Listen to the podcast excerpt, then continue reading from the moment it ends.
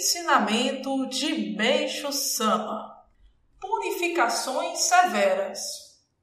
Como as doenças constituem basicamente o maior processo de eliminação das toxinas, é natural que pessoas com grande acúmulo de impurezas sofram, em decorrência do aumento do espírito do fogo, severas purificações. Também não se deve esquecer o fato de, até hoje, as moléstias terem agido como formas lentas de limpeza, através de gripes, tosses, dores de cabeça ou alguma outra ação leve, sem grandes ameaças à vida. No final dos tempos, porém, dificilmente haverá quem possa resistir.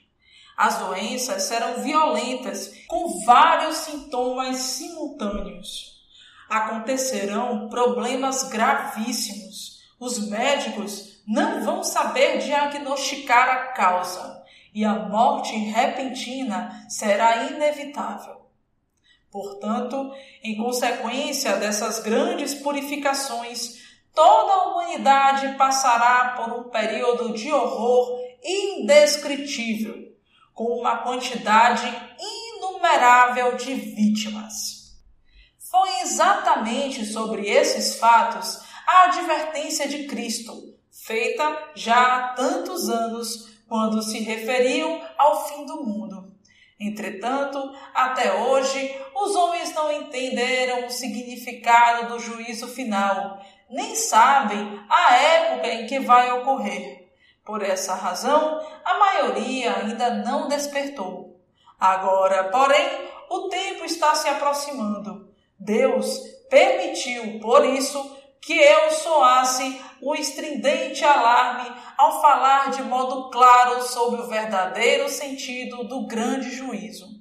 De outra parte, será também um período durante o qual o imenso amor divino poderá salvar o maior número possível de pessoas, uma vez que Deus, como executor da grande mutação, terá em suas mãos o destino de toda a humanidade.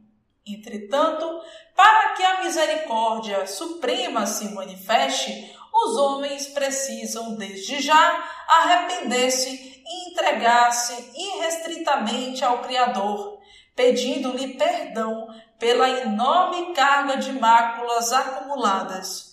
Eis a única maneira de poderem ultrapassar ilesos essa fase. Não haverá outro caminho.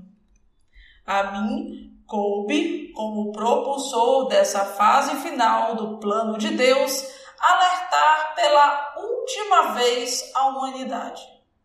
Quem não quiser ouvir essas advertências estará automaticamente escolhendo a autodestruição, porque para arrependimentos de último instante não haverá tempo. Será tarde demais. Por Meixo Sama, extraído do livro Evangelho do Céu, volume 3.